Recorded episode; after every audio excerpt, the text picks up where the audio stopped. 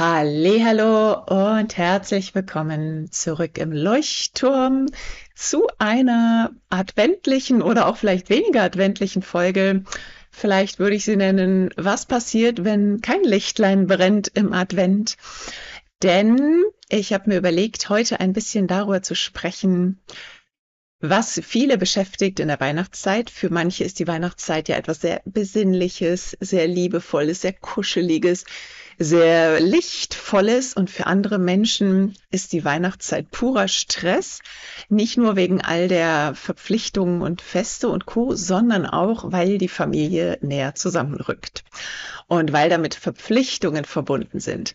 Und weil damit, ja, ähm, Begegnungen verbunden sind, die manchmal ziemlich nahe gehen können. Und ich merke immer wieder, dass gerade in der Weihnachtszeit eben so diese Fragen von Klientinnen auch immer wieder kommen, oh, wie gehe ich damit um mit Kritik von meinen Eltern, Kritik von der Schwiegermutter, Kritik vom Bruder, Kritik von wem auch immer oder manchmal ja vielleicht auch der eigene Partner, die eigene Partnerin. Und ich möchte heute eine kleine Folge nur machen, weil ich weiß, dass alle unglaublich beschäftigt sind und ähm, in der Adventszeit irgendwie ja die Nerven ganz viel blank liegen.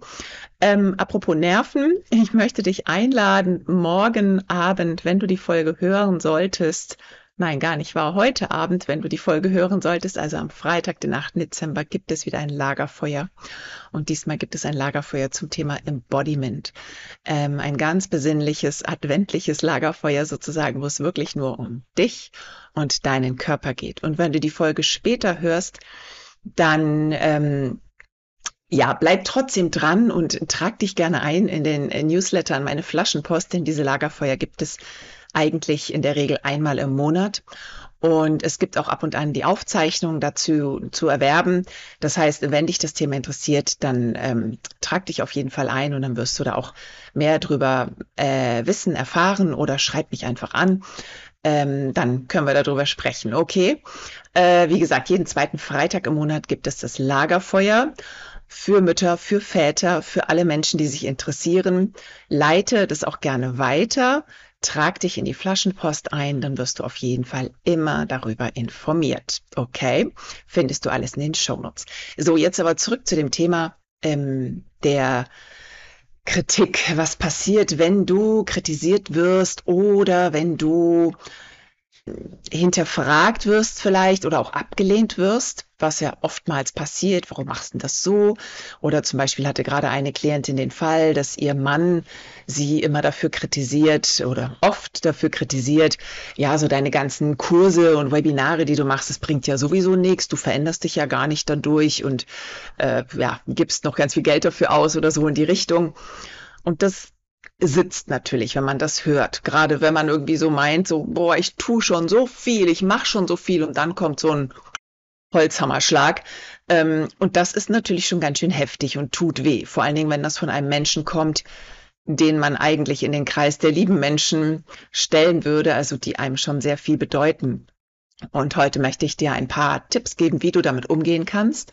Und zwar werde ich so ein bisschen äh, zwei Seiten beleuchten. Einmal, was das mit dir zu tun hat und was das vielleicht mit dem anderen zu tun hat und wie du in dem Fall damit umgehen kannst. Okay?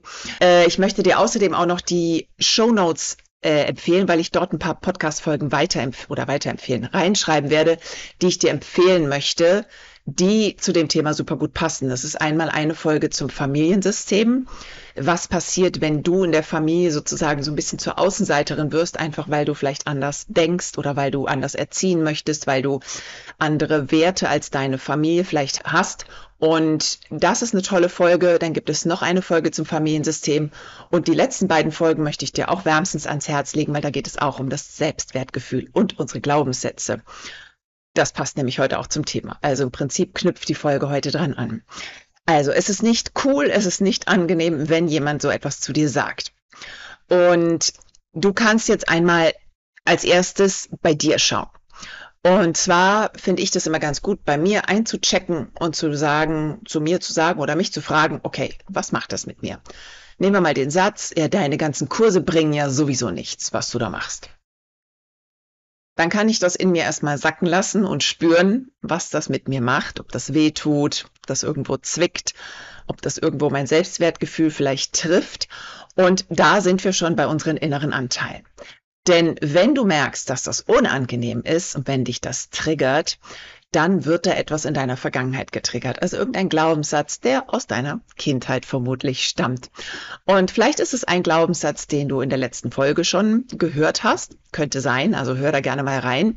Das könnte sowas sein wie, ähm, ja, bin ich richtig mit dem, was ich tue? Oder bin ich überhaupt richtig so, wie ich bin? Bin ich gut so, wie ich bin? Ähm, Mache ich alles richtig, um geliebt zu werden? Ähm, werde ich anerkannt? Und ja, vielleicht mache ich ja wirklich alles falsch. Vielleicht ist ja wirklich alles falsch, was ich mache. Also bin ich falsch. Und da kannst du mal reinfühlen. Das heißt, da würde ich dir empfehlen, auch mal einen Stift und Papier zu nehmen oder dich auszusprechen und alles zu sammeln, was damit zusammenhängt bei dir. Welcher Anteil das genau ist, der da aus dir herausspricht. Du kannst auch mal zwei Stühle hinstellen, einen für dich als Coach und einen für diesen Anteil. Und dann machst du das wirklich mal richtig räumlich getrennt. Ich finde, das ist eine ganz, ganz tolle Übung, die sehr wertvoll ist. Kannst du in ganz vielen Bereichen immer wieder machen, wenn du einen Konflikt hast in dir selber. Stell zwei Stühle auf. Es ist super. Diese räumliche Trennung hilft dir dabei, so ein bisschen dein Unterbewusstsein zu sortieren, aufzuräumen, also die, die Schublade zu ziehen, wo dieser innere Anteil drin liegt. Und dann kannst du eben erstmal so diesen inneren Anteil fragen, so, okay, was macht das mit dir, wenn du das hörst? Und dann setzt du dich auf den anderen Stuhl und antwortest aus diesem inneren Anteil heraus. Und vielleicht merkst du dann auf einmal, wie du dich in dieses kleine Kind oder größere Kind, Jugendliche oder wie auch immer verwandelst. Und vielleicht kommen dir dann auch Erinnerungen hoch, Erlebnisse hoch. Und da merkst du schon, okay, da kommt das her. Ja, ich hatte eigentlich mein ganzes Leben lang immer das Gefühl, dass ich das, was ich tue, dass es nicht anerkannt wird oder dass es nicht richtig ist oder, oder, oder. So, das ist der erste Tipp. Also lerne deinen inneren Kindanteil kennen, weil der ist immer da, wenn du getriggert wirst. Dann der zweite Schritt ist, komme in dein Erwachsenen-Ich. Also lass den inneren Kindanteil in Liebe sozusagen auf dem Stuhl sitzen und komme ins Erwachsenen-Ich. Erwachsenen-Ich ist gar nicht so schwierig, wie du denkst. Und zwar geht es darum, dass du aufrecht bist wie ein Erwachsener. Also ich finde, die Körperhaltung spielt eine große Rolle. Aufrecht hinsetzen oder hinstellen, wirklich Arme, Schultern auseinander. Ähm, das finde ich macht schon ganz, ganz, ganz viel, weil du dann automatisch nicht in dieses kindliche Ich fällst.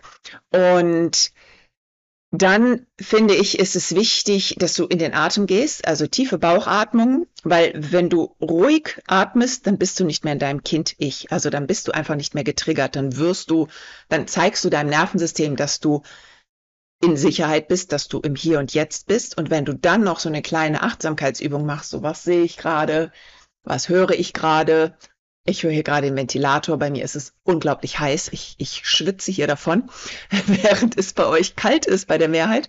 Ähm, genau, also ich höre den Ventilator. Ich sehe ihn, wie er sich da oben dreht. Ähm, ich sehe die Farben. Ich sehe gerade den Tropenregen, wer hier an mein Fenster prasselt. Und genau, und damit bist du automatisch nicht mehr in deinem Kind-Ich, sondern du bist im Erwachsenen-Ich. Und jetzt noch ein Tipp Jetzt, wenn du in diesem Erwachsenen-Ich bist, guck dir diesen Film mal von außen an. Also dissoziier dich. Dissoziieren heißt sozusagen raustreten. Also nicht du in der Geschichte, sondern du schaust auf die Geschichte, auf den Film, der vielleicht gerade passiert ist. Und diese Dissoziation ist so ein bisschen wie ein Beobachter in der dritten Person. Also du schaust dir das an. Okay, Person A hat das gesagt, Person B hat so reagiert. Spannend. Ah, okay. Also wirklich mal so, so, so beobachtermäßig das dir anschauen, wie so ein, ja, wie so ein jemand, der, ja, ich glaube, Beobachterposition ist, glaube ich, klar. Und wenn du das machst, dann kommst du schon mal in so eine neutralere Haltung und bist nicht mehr involviert mit deinen Gefühlen, sondern schaust dir das von außen an. Also das hilft mir immer total. Ich habe auch manchmal so das Bild, dass da so ein kleiner Beobachter auf meiner Schulter sitzt und dann so guckt, ach Mensch, ist ja interessant. Hm, spannend. Ah, okay. Und dass du das einfach mal auch vielleicht spielerisch machst, um da so ein bisschen rauszukommen aus dieser ganzen emotionalen, ähm, ja, aus diesem emotionalen Involviertsein. Und dann, wenn du diesen erwachsenen Ich bist, dann kannst du auch ganz neutral auf die Situation schauen. So, und jetzt gibt es zwei Wege. Nimm erstmal den ersten Weg und schau vielleicht auf die Bedürfnisse des anderen. Warum könnte der andere oder die andere das gesagt haben? Vielleicht ist sie getriggert oder er getriggert. Vielleicht wurde bei ihr irgendwas getriggert. Vielleicht möchte sie selber gerne das machen und kann es nicht. Oder sie fühlt sich ganz oft vielleicht bevormundet von dir, sage ich jetzt mal, weil du da oft so von erzählst und sie das Gefühl hat, oh, ich muss das jetzt auch machen. Oder, oder, oder ganz, ganz viele verschiedene Bedürfnisse könnten hinterstehen. Es könnte auch einfach das Bedürfnis sein, warum kannst du es verdammt nicht mehr so machen, wie du es bisher immer gemacht hast? Warum musst du es jetzt alles anders machen? Es kann auch eine Angst sein, also die Angst des anderen aus der Verbindung zu gehen oder eben nicht mehr, sich nicht mehr richtig zu fühlen. Also dieser Glaubenssatz, ich bin nicht mehr richtig, könnte auch bei dem anderen entstanden sein. Das ist ganz, ganz, ganz spannend. Und das heißt, der Trigger des anderen könnte auch ganz, ganz stark sein. Ne? Und auch wieder hier genau die Folge mit dem Familiensystem, hör sie dir wirklich an.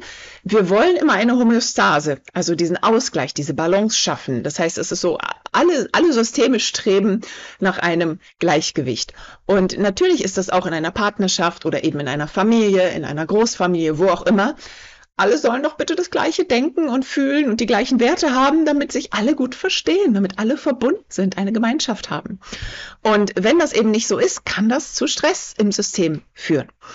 Und ja, und bei dir kann das genauso gut zu Stress führen, weil du natürlich auch gerne dazugehören möchtest. Ne? Und du möchtest auch gern die Verbindung haben, die Gemeinschaft haben ähm, die Unterstützung vielleicht auch haben. Du würdest dir vielleicht wünschen, dass diejenigen sagen, ja, ich bin total deiner Meinung. Das ist super, wie du das machst. Mensch, das ist ganz toll, wie du das machst. Also auch vielleicht Anerkennung, Wertschätzung.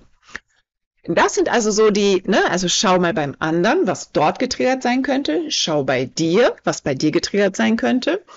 Und jetzt kommt mein Tipp noch, ähm, ich finde, das, das sage ich auch ganz, ganz vielen Klienten, so dieses gefühlt den Stein zurückgeben, wenn du merkst, das ist nicht meins. Also wenn du merkst, okay, der andere ist ganz stark getriggert.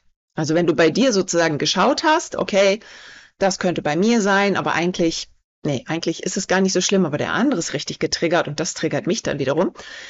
Nimm einen Stein, äh, real oder auch nicht real in Gedanken und gib diesen Stein der anderen Person zurück.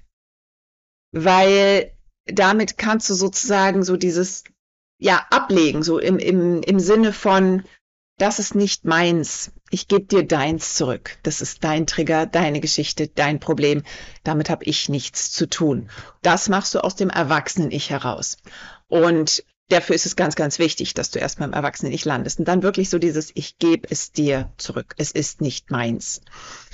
Und wie gesagt, aber wenn du ganz, ganz, ganz, ganz doll getriggert bist, würde ich dir Schritt eins und Schritt zwei dringendst empfehlen, erstmal in dein, deinen inneren Kindanteil zu schauen und dann ins Erwachsenen-Ich zu kommen und das zu beobachten und zu schauen, okay, was hat das eigentlich mit mir gemacht? Welcher Glaubenssatz wurde da getriggert? Damit verabschiede ich mich für heute und hoffe, dass es ja ein bisschen kälter wird. Ich schicke dir ganz viel Wärme von hier, knapp 40 Grad heute, gefühlt über 40.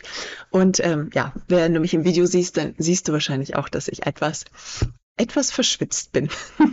also mach es ganz, ganz gut. Ich grüße dich aus der Wärme in die Kälte vermutlich, bei den meisten zumindest.